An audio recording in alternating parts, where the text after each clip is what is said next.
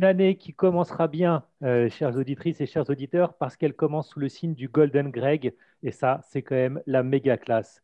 Donc, Grégoire Hello, le directeur des éditions Kurokawa, nous fait l'honneur d'être avec nous aujourd'hui. Et peut-être que si vous ne le connaissez pas, la petite présentation de Tofu, Tofu tout flamme, va vous, euh, va vous aiguiller. C'est parti, c'est pour moi tout de suite C'est parti. Yes Ok, alors cette semaine, accrochez-vous bien vos madeleines de Proust. Ça sent les années de bien avant les années 2000 et c'est parti. Chronique de Tofu, saison 9, épisode 12 935. Une chronique de Tofu, ravie, joyeuse, émie d'accueillir mon Ixor à moi, mon Ayato, mon Ryu et même mon Sidero. Ouais, Pascal, cette semaine, va falloir coller des sous-titres jusque sous ma chronique pour pas perdre les plus jeunes. Cette semaine, nous accueillons l'homme qui accompagna l'explosion de jeux vidéo en France, le troisième plus grand fan de Placide et Museau du monde entier, celui qui sait, oui, mesdames et messieurs, celui qui sait, qui peut nous le dire et qui va nous le dire sans même réfléchir, devant vos yeux éblouis par tant de culture, qui est la jambe gauche de Devastator dans Transformers? C'est Bonne Crusher, évidemment. Oh, ça c'est très très fort. C'est aussi l'homme qui a dit un jour Oh, Alphonse, Edouard, plutôt que de gribouiller des étoiles par terre, ça vous dirait pas de venir exposer les charts de vente de manga au pays de la Tour Eiffel et de Kylian Mbappé, 4 ans pour le PSG Ah là là là là Un tonnerre d'applaudissements pour Grégoire Hello des éditions Kurokawa. Bienvenue parmi nous, Greg. Merci, merci de l'invitation. Pas plus de temps. Il est déjà à Tofu, il va chanter moins 5. Greg, Greg, Greg, Greg, vous permettez que je vous appelle Greg, Greg, Greg? Oui, c'est un peu répétitif, mais ouais. ne perdons donc pas plus de temps car il faut parler de votre grosse, de votre énorme et je dirais même euh, colossale actualité de ce début d'année 2021 avec le grand retour de... Ah mais oui, il est l'heure de Tofu, il va chanter. Pampulelu, pouvoir magique, Pampulelu, c'est fantastique. Papa, maman, bouffe tout Charlie, je vais changer toute votre vie et la vie de nos tympans aussi. Euh, oui, dans l'ombre de Crémy, l'astucieux spin-off de la Crémy de mon enfance. J'ai effectivement un peu plus de 23 ans et demi. Dans l'ombre de Crémy qui, hop, hop, hop, change le point de vue de l'histoire. Puisque là, c'est le point de vue de sa rivale qui nous fera fristonner. Et à partir de là, dites donc Greg, Greg, Greg, chatoyant jeune homme, vénérable invité au regard de braise, j'ai bien l'impression que vous venez de découvrir un véritable filon à blockbuster. Est-ce qu'on ne pourrait pas tenter dans l'ombre des cosmocates. L'histoire de Mumra, un brave retraité passionné d'égyptologie, certes, il a une hygiène bucco-dentaire un brin douteuse, il passe ses journées à rôder dans sa cave en peignoir rouge, façon Strauss-Kahn, mais méritait-il vraiment de voir débarquer une platée de gros chats bodybuildés qui viennent lui pourrir son groove? C'est un concept pourri, on va l'oublier. J'en ai un autre, j'en ai un autre, j'en ai un autre. La vie d'un vieux geek qui kiffe les gros bracelets à pointe et passe son temps devant la télé avec son chat, méritait-il qu'un mec avec des jambes en échasse et un chapeau parapluie le harcèle? Ça s'appellerait dans l'ombre de l'inspecteur Gadget. Celui-là, je l'aime bien. Mais j'en ai un encore mieux. Un spin-off de France 5. Et pourquoi pas même un préquel, tant qu'on y est. Non, ça, ça serait vraiment trop n'importe quoi. Je suis bien d'accord avec vous. France 5, vous connaissez, monsieur Hello? Ça me dit vaguement quelque chose. France 5, l'auto-proclamé premier Sentai français. Purée les gars, ils ont pris la confiance. Hein. Des tenues moulantes, des intrigues à suspense, décorées de dingue. On sait tous que le seul vrai premier Sentai français, c'était les To Be Free et leur merveilleuse série télé pour être libre du talent jusque dans le choix du titre. Alors, si, je puis, si je puis me permettre, j'ai cru que tu allais dire Thierry Lafronde. Ah, c'était pas mal aussi. en vrai, j'ai cherché et j'aurais pu remonter jusqu'à tirer la Je suis assez d'accord avec toi. Je On était pas je crois, les gars. Nous nous reverrons d'une troisième fois bientôt. Je repenserai à Thierry Lafronde. Bref, bref, bref. Oh punaise, vous entendez? C'est Zeus et Apollon. Non, Pascal, pas les dieux de l'Olympe, ça serait carrément n'importe quoi. Là, c'est Zeus et Apollon, les deux de Berman Diggins dans Magnum.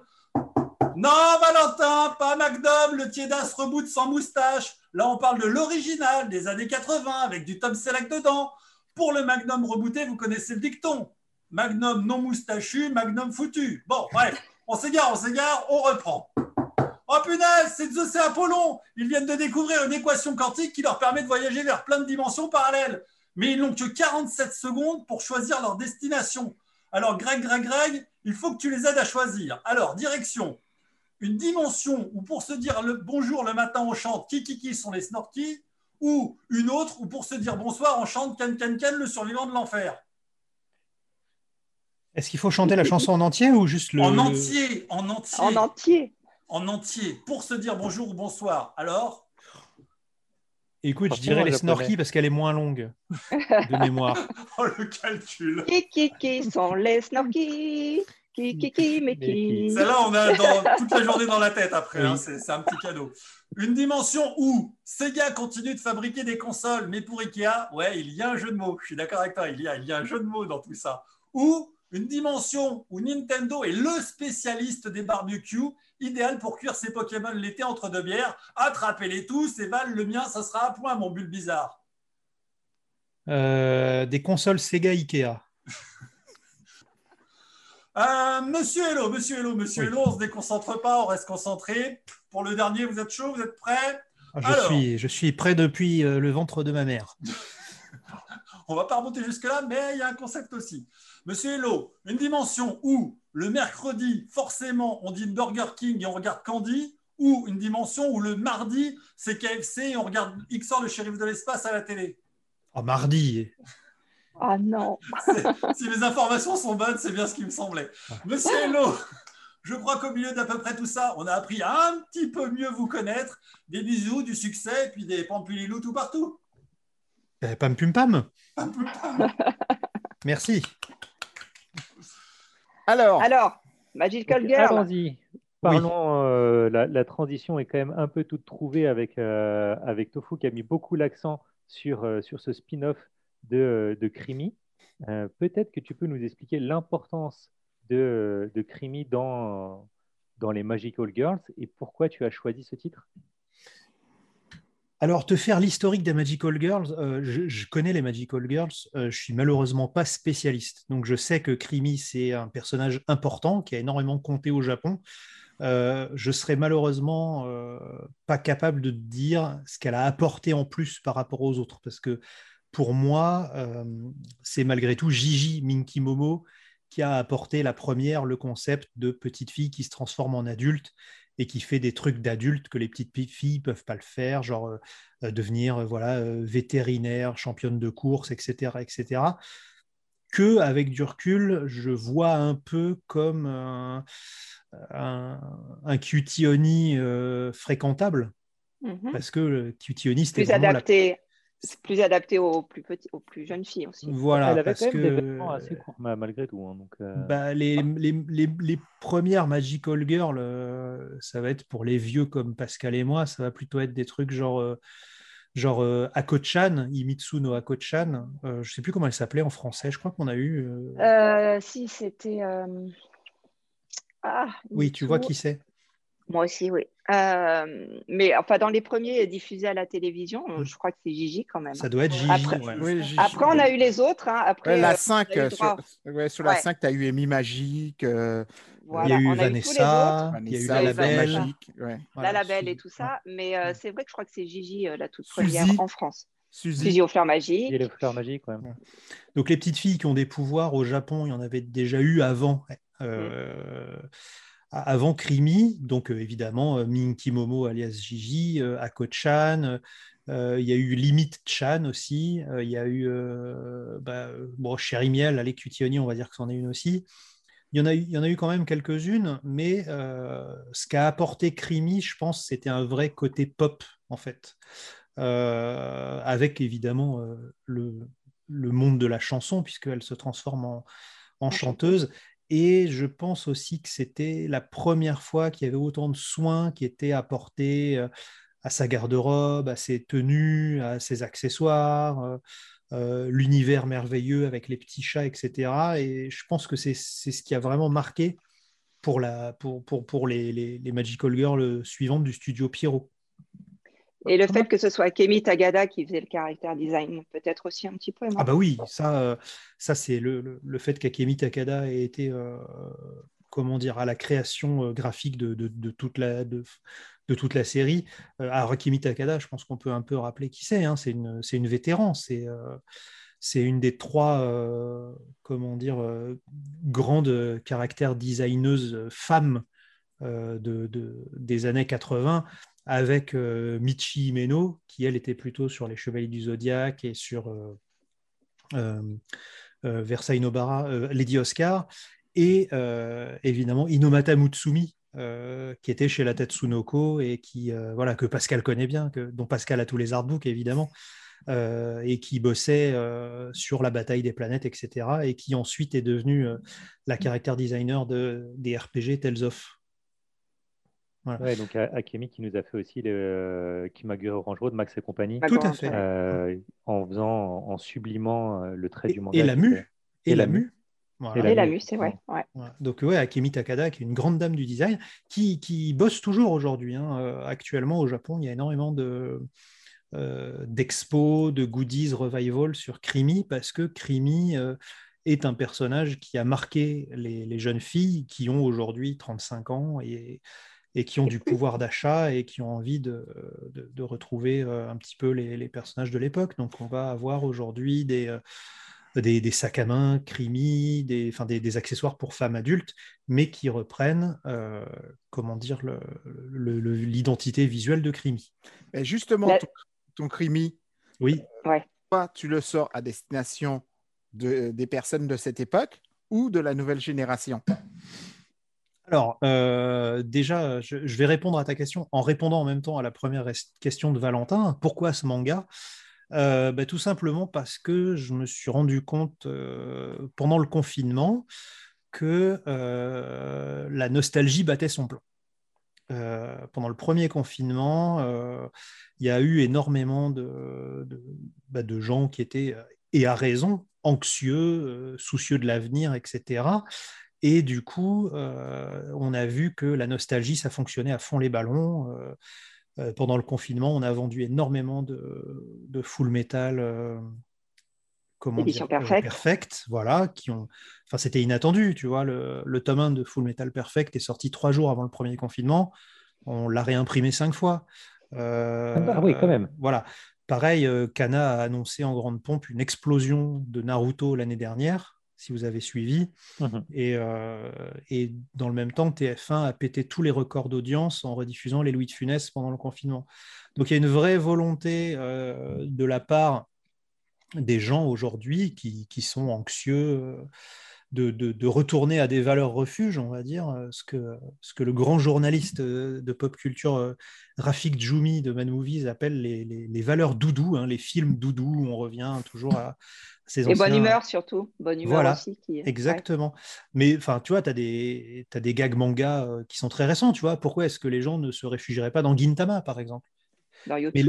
Mais, voilà, et l'humour, mais l'humour ne suffit pas. Il faut vraiment. Euh, euh, je pense que les gens recherchent des, des, des, licences, des, univers qui leur rappellent le bon vieux temps, à l'époque où c'était bien, à l'époque où on se faisait pas chier à mettre un masque, par exemple, ou à avoir peur de faire la bise à son voisin.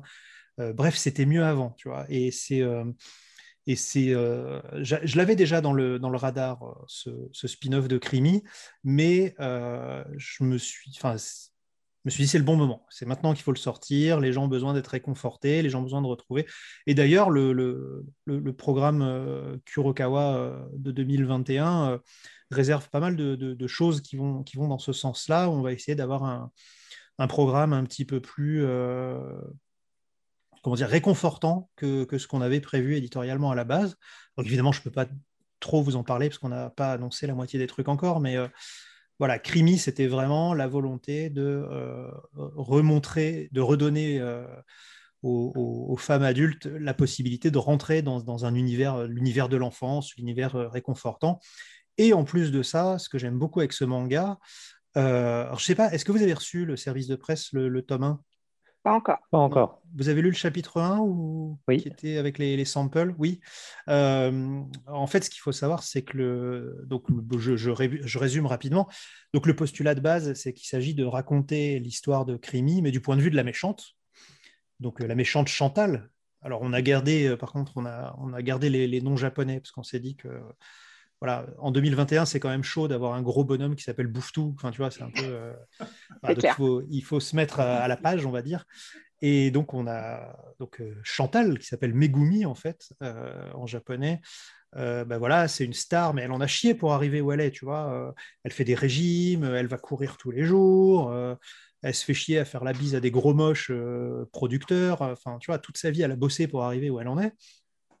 Et du jour au lendemain, voilà, il y a une meuf euh, qui débarque dans une explosion d'étoiles et qui devient numéro un partout. Plus personne s'intéresse à elle. Euh, son, producteur la, Dégoûté. son producteur la méprise et tout. Enfin, en fait, quand tu te mets du point de vue de la méchante, c'est hyper injuste.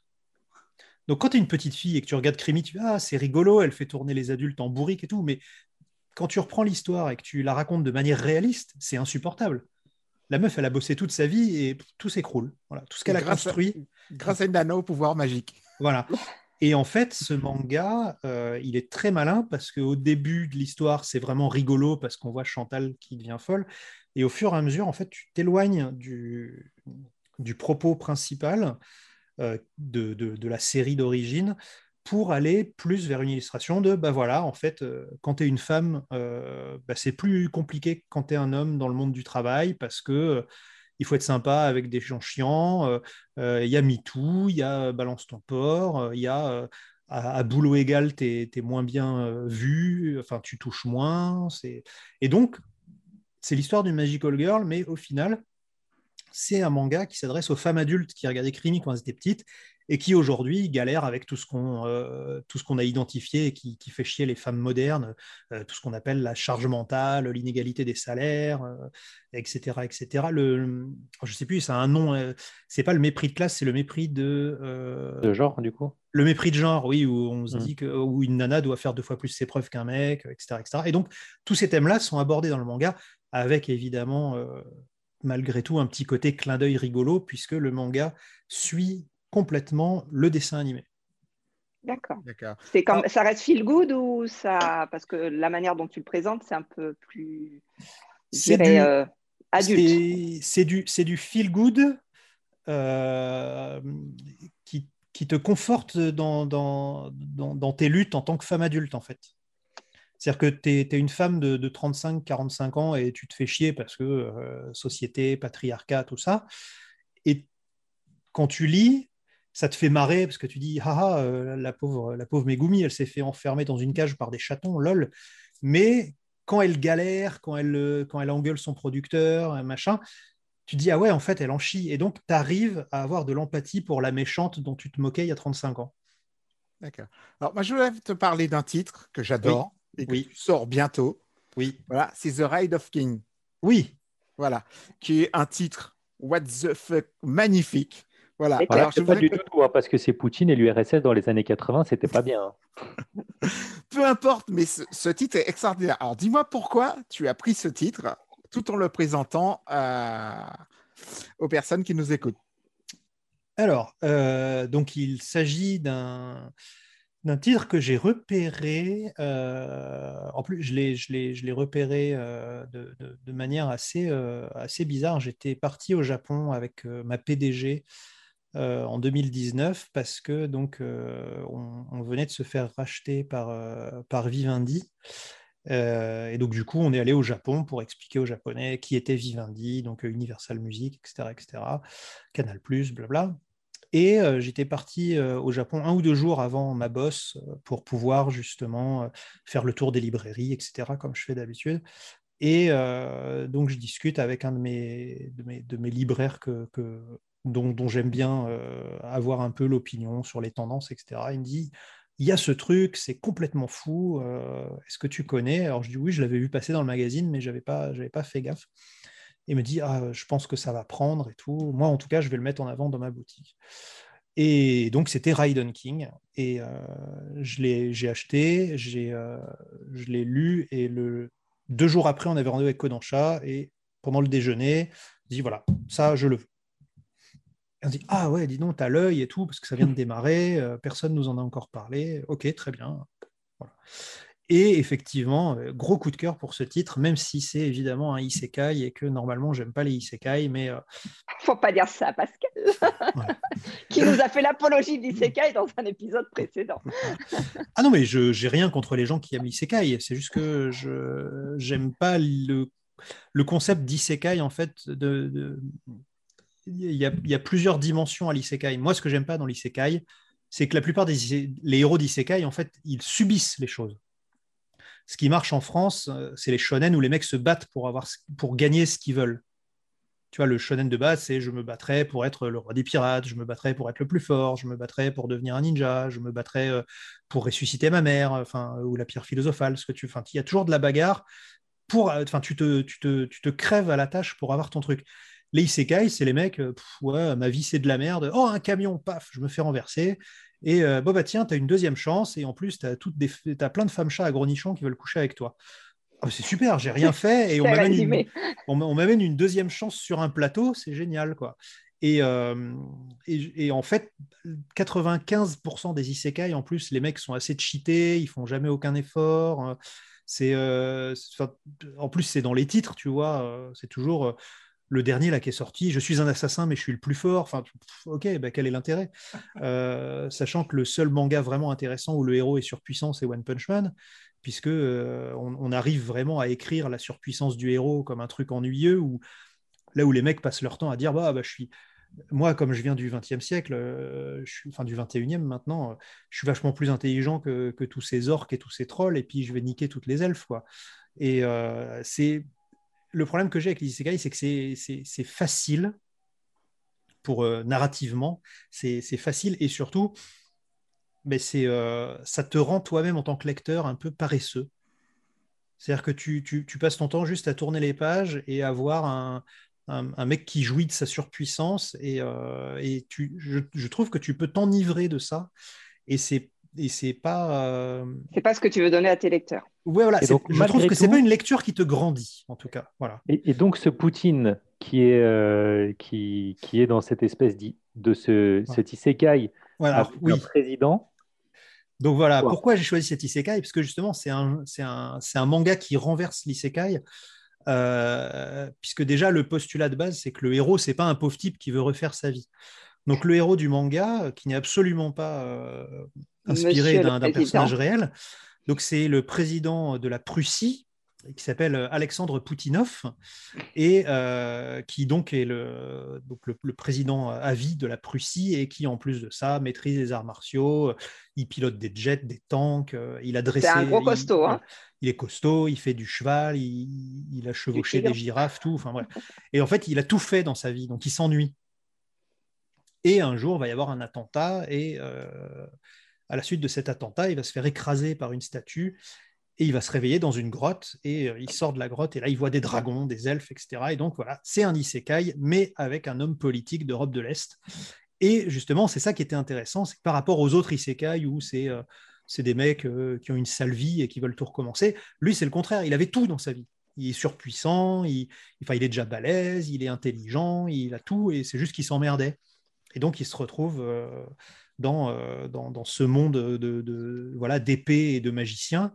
Et euh, c'est ça qui va être drôle, c'est que il va, euh, c'est quelqu'un qui n'a aucune pop culture. Tu vois, Harry Potter, les boules de feu, tout ça, il sait pas ce que c'est. Donc, il ne sait pas ce que c'est un dragon. il, n'a aucune subtilité de qu'est-ce que c'est une épée magique ou qu'est-ce que c'est un elfe. Et du coup, il découvre ça avec des yeux émerveillés de, de boomer entre guillemets, mais en même temps, il va appliquer les, bonnes valeurs du communisme, parce qu'évidemment, quand tu arrives dans un monde d'heroic fantasy, euh, c'est la royauté. Et donc la royauté, bah, c'est évidemment le, mépris de classe, alors que lui, bon, évidemment, euh, euh première chose qu'il voit, c'est il voit des, chevaliers qui, traînent en laisse des, bébés centaures parce que ils vont les esclavager pour. Il dit ah les esclaves, les, enfin les esclavagistes, il faut les buter. Et donc voilà, il va il va évidemment euh, essayer de, faire régner la justice tout en essayant de trouver un moyen de rentrer chez lui.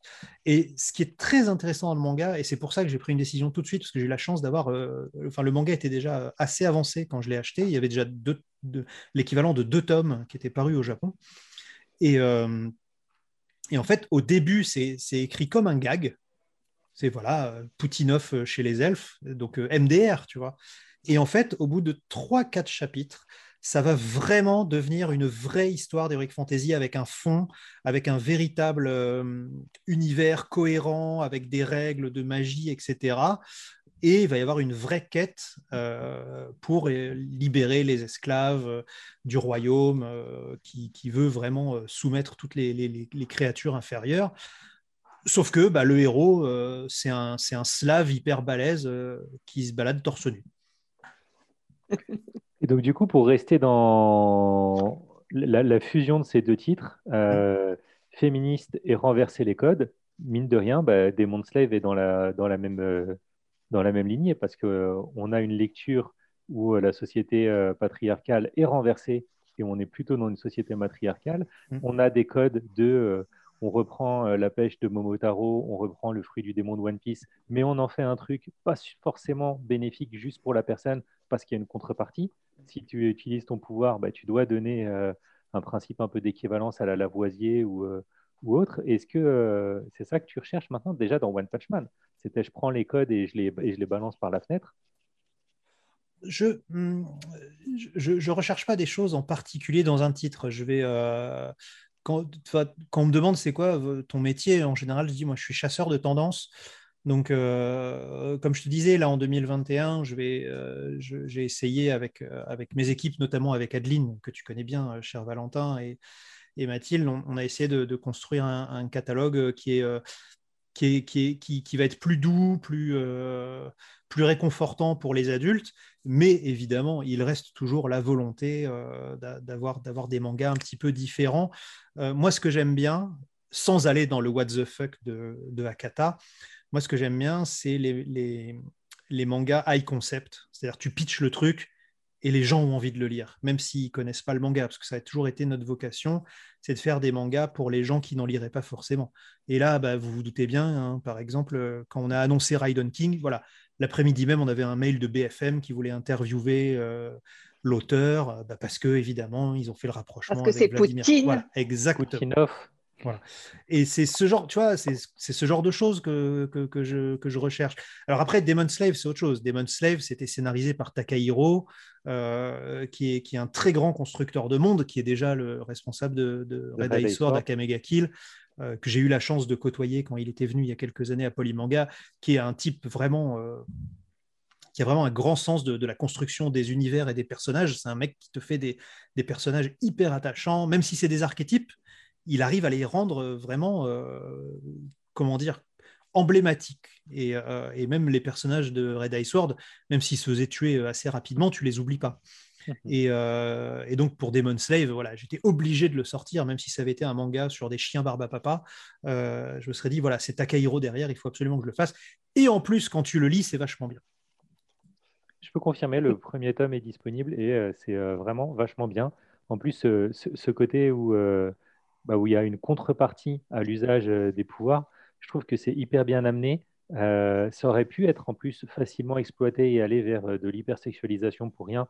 Et au, tout début, on se pose la question, on se dit ah zut, est-ce qu'on ne va pas partir sur, sur un truc fan service à mort? Pas du tout, en fait. Il évacue ça justement, comme tu dis. Il a bien construit son truc. Il le met de suite pour dire ah, et après il l'enlève en disant non, mais comme ça, vous n'allez pas me faire chier. Donc c'est c'est bien marrant en plus. Oui, et c'est du. Alors évidemment, euh, il y, a, y a, du fan service tout au long de la série, mais euh, ça va être vraiment du, du, comment, comment dire? J'aime pas, j'aime pas citer les justifié. J'aime pas citer les autres mangas, mais tu vois, il y, a un petit côté euh, Lovina avec de la bagarre, quoi. C'est euh, vraiment, tu, tu, tu, vas avoir un bout de fesse, un truc, mais il n'y a pas, euh, a pas de relation sexuelle. C'est vraiment ce qu'on appelle, ce qu'appellent les Japonais du lucky hero c'est quand l'héroïne, euh, zoup, elle, euh, elle trébuche dans l'escalier et puis tu te retrouves avec ses fesses sur ton nez. Quoi. Ouais, ou quand le vent est là et qu'il fait le, voilà, travail. exactement. Mais en dehors de ça, oui, il y, a une, y a une vraie volonté parce que ça reste malgré tout les femmes qui ont le pouvoir. Et euh, il y, a, y, a, y, a, ce petit côté où justement, bah, tu l'as dit, hein, dans le tome 1 déjà, tu, tu sens bien qu'il y, y a, déjà deux filles qui s'intéressent au héros, mais enfin c'est un monde où les femmes ont le pouvoir, donc justement, euh, elles, euh, elles peuvent se permettre. C'est pas, c'est, du MeToo à l'envers. Voilà. Mais après, voilà, bon, j'étais surtout aussi séduit par le fait que l'histoire était racontée par Takahiro et que, euh, bah, en plus, Takemura Yoe, c'est un super dessinateur et les, scènes d'action sont vraiment hyper bien découpées, hyper bien mises en scène. Voilà, c'est du, c'est c'est du vrai shonen pur jus, quoi. Bon, alors Pascalou nous dit qu'il reste pas énorme de temps, mais comme tu as un super catalogue, euh, parce Oui, que mine de rien, hein. les éditions sont, sont presque aussi vieilles que moi. Euh, non, en fait, je suis beaucoup plus vieux. Il est temps de faire le petit passage très rapide et que tu nous dises pourquoi ce titre, quelle est sa place dans ce catalogue. On va commencer pour te laisser le plus de temps sur mon préféré chez vous, Yotsubato. Ah, Yotsuba. Pourquoi Yotsuba? Bah Parce que je suis au Japon en 2004, on est en train de monter une maison d'édition et euh, j'aime beaucoup Azumanga Daioh et euh, l'auteur, ah, bah, ah oui, t'es un, t'es un vrai, t'es un pur. Et l'auteur d'Azumanga Daioh sort son nouveau manga, ça s'appelle Yotsuba et je trouve ça super. Et à l'époque, euh, c'est toujours le cas aujourd'hui, mais à l'époque encore plus, euh, donc c'était Pocket qui, c'est devenu Kurokawa, mais donc c'est la maison Pocket, euh, donc Univers Poche, qui lançait ses mangas. Et le but, c'était d'être mass market, euh, vraiment grand public, à une époque où euh, le, le- le manga n'était pas grand public encore. Et donc, euh, voilà, je vois Yotsuba, et 1 plus 1 égale, mais oui, c'est le petit Nicolas en manga. Donc, on achète Yotsuba. Voilà. Complètement une telle mignonitude.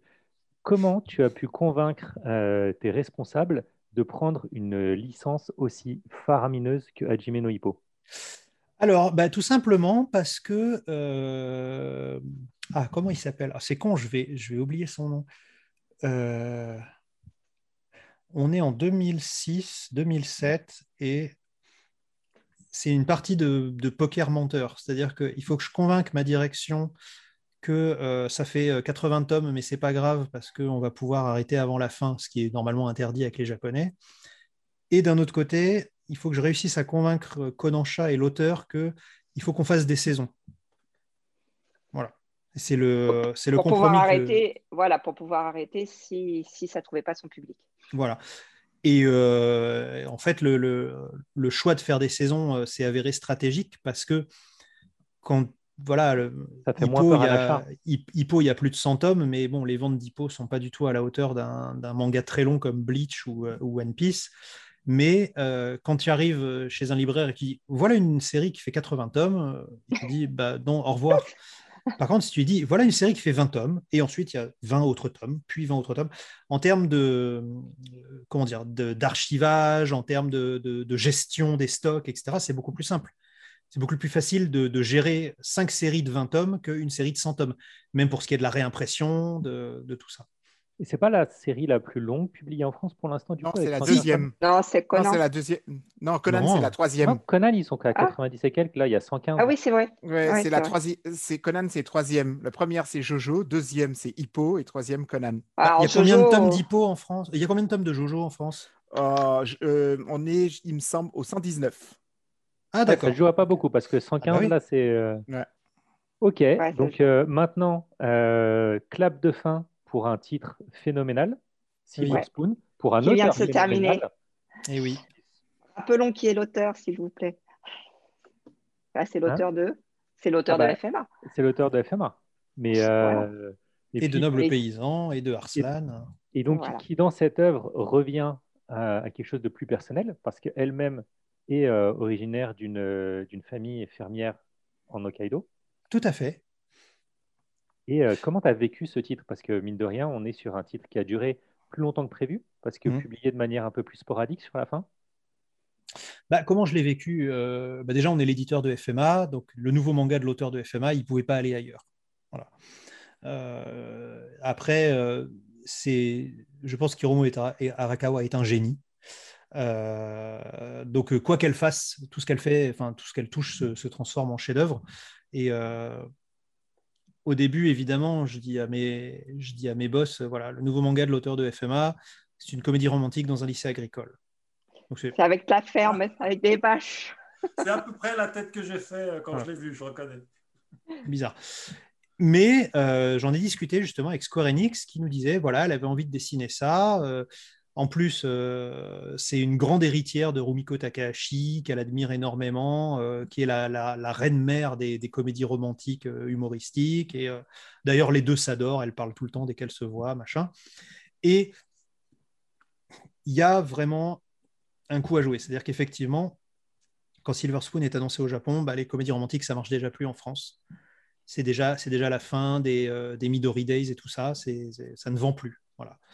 Et euh, on se dit, est-ce qu'on peut quand même pas faire quelque chose déjà avec le nom d'Hiromu Arakawa et surtout l'ouvrir à un public un peu différent? Et c'est là qu'on va faire un truc dont je suis très fier, c'est qu'on va être en partenariat avec le ministère de l'Agriculture.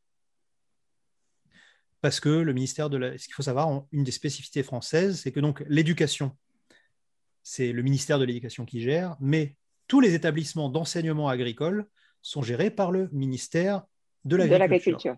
Voilà. Et donc, quand on va les voir, ben, c'est un peu le ministère de l'Agriculture, c'est les mal-aimés du gouvernement. Tu vois, on en parle une fois par an quand, quand, il faut aller tâter le cul des vaches à Porte de Versailles, mais sinon, tu parles jamais d'eux, sauf quand il y a des grèves et qu'il y a des, des, des, mecs qui déversent du fumier euh, devant l'Élysée. quoi. Et donc là, on arrive, on leur dit voilà, on a un manga qui se passe euh, dans le monde de l'agriculture. Génial Un truc qui va nous déringardiser. Et donc, on arrive à très vite euh, monter un dialogue avec eux. on devient partenaire. C'est-à-dire que pendant deux ans, le, le ministère de l'Agriculture va parler de nous, nous présenter, notamment au Salon de l'Agriculture, etc. Et en échange, ils vont pouvoir utiliser euh, l'identité visuelle de Silver Spoon dans leur communication pour recruter des élèves, etc. Donc euh, c'est un win-win. C'est dur à gérer avec, euh, avec le Japon, ça. Comment? Ça a dû être dur à gérer avec le Japon. ah bah non, ils étaient très honorés au contraire. Très honorés ah bah oui, bien sûr, tu leur dis, le, gouvernement français voudrait collaborer avec un, un de vos mangas. C'est Dit comme ça, dit comme ça. ah oui, non mais c'est vrai. Et d'ailleurs, j'en suis très fier parce que Silver Spoon est le premier, le premier manga euh, jamais cité dans un document officiel de la République française. Eh bien, voilà. j'ignorais cette année que, que, je vais euh, réutiliser euh, dans, dans, dans un quiz. Si tu cherches, c'est le, le, seul manga qui ait jamais été utilisé dans, de la communication officielle de, la République française. Et ça vaut le coup. Et il y a l'autre chose, c'est peut-être aussi que les problématiques euh, du monde de l'agriculture, où qu'on se trouve dans le monde, finalement, c'est un peu les mêmes. C'est un peu les mêmes. C'est les mêmes. Tu perds du fric parce qu'il faut tirer les prix vers le bas à cause des supermarchés, de l'importation, etc. etc. Euh, c'est incroyable. Pascal nous fait des, gros yeux. J'ai encore trois autres méga coups de cœur. Allez, je vais euh, très vite dans, ton catalogue, euh, Jésus et Bouddha. Euh, Alors, je vais citer l'auteur. Pourquoi Jésus et Bouddha? Je vais citer l'auteur euh, qui disait au Salon du Livre, qu'on lui demandait pourquoi vous avez fait un manga sur Jésus et Bouddha. Elle a dit bah, Je voulais faire un nouveau manga qui marcherait bien. Donc, je me suis dit Je vais faire un manga avec les deux personnages les plus connus du monde. Voilà, donc c'est les deux personnages les plus connus le du postulat. monde, Jésus et Bouddha. Voilà. elle a réussi hein, à tenir comme ça plus de, pour l'instant, 16 tomes. Euh, en France avec, euh, avec des gags qui ne s'épuisent pas, des personnages qui se renouvellent. Hein. Attends voir le 17e avec Jeanne d'Arc. Et euh, Jeanne d'Arc qui est fan des t-shirts de Jésus et Bouddha et qui ne comprend pas pourquoi on se moque d'elle parce qu'elle se balade avec un t-shirt où il y a écrit Je suis pucelle. ok. le peut-être meilleur lancement de l'an passé, le meilleur titre, en tout cas mon préféré. Bon, Spy Family, mon, mon filtre de caméra. Euh, ah oui, il, est vert le truc. Faut que tu le mettes sur ton t-shirt. Voilà, voilà c'est mieux. Donc, Spy Family, euh, incroyable. Ça a dû être la guerre pour avoir ce titre, j'imagine. C'était le coup de cœur au premier chapitre. J'ai lu le premier chapitre, j'ai dit, OK, euh, c'est un, ce mec est un génie de la narration, du découpage, il me le faut. J'ai eu euh, l'impression d'avoir le, nouveau Dr. Slump, celui que j'attendais depuis tellement longtemps, avec ce côté des trucs mignons, du truc un peu what the fuck, un univers quand même construit, un mm. découpage parfait. Oui. Toi, tu vas vers Dr. Slump. Euh, moi, j'irais plutôt. Euh, enfin, pour moi, c'est un mélange improbable entre Yotsuba et Golgo 13, en fait. Mais, mm. mais oui, enfin, après, c'est effectivement il y, a, ce côté à la fois euh, très, euh, très manipulation, euh, très rusé de Death Note, et en même temps le côté un petit peu, un petit peu foufou et idiot qu'on peut, qu'on peut retrouver alors dans Yotsuba, effectivement, mais aussi, comme tu dis, dans le Dr. Slump. Je, j'ai pas... Dr. Slump, ça m'embête parce que c'est, vraiment... Il n'y a pas les cacas. Y a, voilà, y a pas, c'est moins régressif que Dr. Slump. C'est moins scato c'est moins, c'est moins, euh, c'est moins absurde que Dr Slump, je dirais. Plus tu es sur cette capacité à pasticher. Euh, quand on a euh, Superman de prune séchée, là, on a certains des, certains des trucs, ou même plus tard dans Dragon Ball, le côté certains, certains des membres de l'armée du ruban rouge qui sont des, qui sont des, des, gros pastiches qu'on va, qu'on va retrouver ici dans mm. certains cas sur des théoristes qui vont aller dans l'extrême, sur, sur, certains rôles secondaires qui vont m'amener, et surtout sur les mimiques. Moi, c'est les, mm. les, mimiques de la petite Anya. C'est ça que tu craques, c'est pour ça que. ah, mais complètement, complètement. Le, vrai talent euh, dans, dans, dans, Spy Family, c'est vraiment le, rythme. Hein. C'est-à-dire que dès qu'il commence un petit peu. En fait, il est très malin parce que tu te dis, OK, il va pas réussir à tenir très longtemps sur ce genre d'histoire. Et dès que tu as l'impression qu'il tourne en rond, et parce que c'est un chapitre avec la gamine qui fait des conneries à l'école, paf, derrière, tu as un terroriste, tu as une nouvelle mission, tu as un truc. Il, arrive vraiment à tenir les gens. Euh, c'est c'est très bien construit. Vraiment, euh, je, suis hyper content de le, de le publier. Euh, ça a été un peu effectivement la bagarre pour obtenir ce titre, comme tu le dis, mais voilà, je suis très fier de l'avoir au catalogue.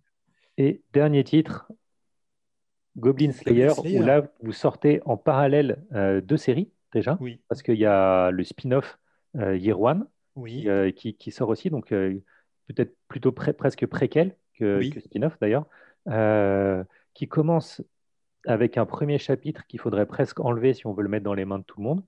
Ah ben, on l'a mis à moins de 16 direct. Hein. C'est, euh, pour moi, c'est le. Enfin, Goblin Slayer, ce qui, ce qui m'a vraiment euh, plu euh, éditorialement, c'est qu'il répond à, une, à quelque chose qui n'est absolument pas à la mode au Japon, mais qui a beaucoup, beaucoup de, clients et de lecteurs en France, c'est la dark fantasy. La dark fantasy, c'est pas quelque chose qui, fonctionne hein, au Japon, justement à cause des isekai, euh, où on préfère, hein, désolé Pascal, où les, Japonais voilà, préfèrent les, les, femmes chats à gros nichons plutôt que, que la fantasy pure et dure. Mais en France, ça marche. Et entre Hubelblatt qui vient de se finir et Berserk qui a un nouveau tome tous les deux ou trois ans, il y a un, il y a un vrai appel Il y avait un manque. Il y avait un manque. Il y avait un vrai manque. Et, euh, et pour moi, Goblin Slayer, c'était vraiment l'opportunité euh, éditoriale après, moi, en termes de contenu, euh, je suis un ancien joueur de Donjons et Dragons, donc euh, je, vois vraiment euh, la, filiation du truc. Il y a, un gros absolument pas, hein, qui n'est absolument pas isekai, qui est absolument pas histoire à système, mais qui est un peu le, manga que j'aurais voulu lire quand j'avais 17 ans et que j'organisais des parties de jeux de rôle dans ma cave, en fait. complètement. D'ailleurs, l'histoire, c'est les dieux qui font une partie de jeu de rôle. Les, dieux sont, les, sont, sont, des MJ parce que le Goblin Slayer est celui qui ne répond pas au dé Alors, il y a on ne sait pas vraiment. C'est-à-dire que quand le scénariste est venu à Polymanga il y a deux ans, il y a des gens qui lui ont posé la question. Il a, il a préféré euh, éluder, tu vois. Mais on, te donne effectivement des, pistes. Enfin, euh, la, théorie, c'est effectivement euh, celle que tu viens de donner en disant effectivement, parce qu'ils disent, voilà, euh, il y, a des gens qui se méfient du dieu de la connaissance, parce que le dieu de la connaissance, des fois, il va d'un seul coup t'insuffler un truc et tu vas te sentir obligé de partir en mission. Et donc, oui, effectivement, on peut se douter que les dieux de la connaissance, en fait, c'est des joueurs, et etc. etc. D'ailleurs, la, la, phrase clé du, du manga, c'est Il ne laisse personne jeter les dés à sa place. Mais est-ce que c'est du clin d'œil Est-ce que c'est vraiment ça On ne sait pas. En tout cas, je ne pense pas qu'il le révélera. Tu vois ce que je veux dire? Ouais, Moi, je vais terminer avec un petit truc, puisque tu n'es pas super fan d'isekai. Je signale que tu as l'un des meilleurs isekai qui existent en France. Oui. Incarné en slime. Oui, mais tu sais que ce titre-là, on a mis vachement le temps, hein, de temps à le sortir, mais je l'ai acheté il y a très longtemps, à l'époque où c'était le premier, et donc le seul isekai, et où c'était pas encore une mode, en fait. Tout à fait. Et il reste l'un des meilleurs encore aujourd'hui. Oui, oui, oui, bah, j'en suis content parce que justement, il, a posé les bases du genre, avec moi quand je me réincarne dans Slime, il a vraiment posé les bases du genre sans aller dans l'exagération. C'est-à-dire que le personnage n'est pas, euh, pas hyper grobile, il est très malin parce qu'il utilise sa connaissance du 21e siècle pour la, pour la mettre ici, mais il n'en abuse pas non plus. Et surtout, voilà, moi ce que j'aime bien, c'est qu'il n'est pas obsédé. Tu te rappelles pas... la petite scène au début, euh, s'il te plaît, avant que je meure, détruis mon disque dur? Oui, non mais oui, bien sûr. Non, mais ce que je veux dire, c'est qu'il n'abuse pas de sa position. oui, c'est vrai. Euh, voilà. pour, euh, pour, faire ça. Il se retrouve pas avec un harem, c'est ça que je veux dire. Donc, du coup, ça en fait un manga qui peut être lu par tout le monde. Et comme je disais tout à l'heure, le problème que j'ai avec les isekai, c'est que la plupart du temps, ça ressemble à un fantasme mis sur papier. Mais c'est exactement ça. Voilà. C'est exactement ça, monsieur. Ça Voilà, s'adresse aux bonnes personnes. Non, après, c'est vrai que maintenant, il commence à y en avoir un peu partout, dans tous les sens. Tous les éditeurs font de l'isekai maintenant, et on obtient des choses qui euh, vont faire que le genre va, va petit à petit descendre. Ben, je je j'ai j'ai pas l'impression, tu vois. Alors bon, ça fait longtemps que je suis pas allé au Japon malheureusement, mais j'ai même pas l'impression que la mode passe au Japon. hein. Non, mais Elle après, ça évolue. reste, euh, ça reste pas trop cher à produire, justement. En plus, comme c'est des codes que tout le monde connaît, tu as Mm. ce côté, tu n'as pas besoin de réexpliquer euh, le concept et tout ça. Qu- Quand tu disais tout à l'heure, euh, Poutine ne connaît pas euh, Mm. ces codes, bah, au Japon, euh, tout le monde connaît ces codes de- qui viennent du jeu vidéo, du euh, le premier mob sur lequel tu vas tomber, c'est un slime. Hmm. Oui, Euh, le vrai. machin derrière, c'est un bidule. Le gobelin va être moins fort qu'un orc, qui va être moins fort qu'un troll, qui va être moins fort qu'un ogre etc. Tu, euh, toute cette hiérarchie, toute, euh, toute cette connaissance, tu peux l'utiliser. Et donc, comme, comme tu disais, c'est une facilité qui fait que tu n'as pas à perdre de temps à expliquer les règles de l'univers, à expliquer le machin et euh, rouler jeunesse. Et derrière, toi, tu vas dire, je te fais ça avec un changement. Tu te réincarnes en Eke, tu te réincarnes en chiotte dans un donjon, tu te réincarnes. Enfin, Moi, moi, ce qui m'embête justement dans le, dans le principe du isekai, c'est que comme tu dis, euh, ceux qui connaissent les isekai connaissent les règles. Mais du coup, moi, en tant qu'éditeur, ça m'embête parce que tu te coupes de tous les autres lecteurs. C'est C'est-à-dire que tu, tu, tu, tu vois, si tu, tu, tu ferais lire le, le manga à quelqu'un qui n'est pas forcément féru de jeux vidéo euh, et d'autant plus de RPG à la japonaise, euh, il comprendrait pas. Non, tout à fait. Mais euh, au Japon, les niches sont suffisamment grosses pour être rentables. Et par contre, en France, on, on arrivera à une, à une saturation ou à une sélection naturelle. hein. On, se, on se marrait l'autre jour parce qu'on en parlait avec Ahmed et, euh, on se disait, t'as as remarqué toi aussi à chaque fois que euh, tel éditeur japonais nous présente euh, des mangas isekai tirés de light novel, bizarrement, c'est tiré de la light novel qui a gagné le prix de la meilleure light novel. C'est- Je ne sais pas comment ils distribuent les prix des light novels, mais c'est toujours le meilleur light novel, le light novel numéro un, tiré du. euh, Il y en a plusieurs par an. Donc je, fait, pense qu'en fait, il y, a des, il y a des top light novels de hebdomadaires ou mensuels, je ne sais pas, mais c'est toujours le meilleur light novel. C'est vrai. Bon, en tout cas, je te remercie d'être resté avec nous. Moi, je vous remercie de m'avoir invité, c'était fort sympathique. Voilà. À C'est notre revanche, on te réinvitera voilà, notre l'occasion. Première de la saison 2, Ah. donc c'était bien de t'avoir pour cette première de la saison 2. Bonne saison alors. Et est-ce que tu peux nous teaser une des exclus parce que tu as dit que tu avais des titres qui allaient arriver, que tu n'avais pas encore tout annoncé. Est-ce qu'il y en a un qui est dans le bon timing pour que tu nous l'annonces? Elle, est par- Elle paraît quand cette. euh, La semaine paraît- prochaine, samedi prochain. euh, Alors attends, on est en février. Donc, Non, on ça a- sera pas. Ton, euh, ton live, il sera, il sera dans, dans 15 jours, je pense. Ah 15 jours merde, après. non, bon. euh, Non, mais tease, sans dire le titre, sans machin, ça se passera dans l'univers de. Voilà. Mais pousse les gens à chercher. Oui, bah alors, Voilà. euh, Donne un indice, Voilà, donne un indice. Arrangé. Il y a déjà deux saisons sur Netflix et la troisième arrive euh, au printemps, je crois. Bah Pas voilà. mal. Pas mal. Très pas bien, mal, pas parfait. mal. Pas mal, pas mal. Je vais aller vérifier le catalogue. Ok, Sympa. Il y a de quoi faire. merci beaucoup. Merci en tout cas. Merci à vous. Bonne soirée, les amis. Merci. Bye. Salut. Ciao.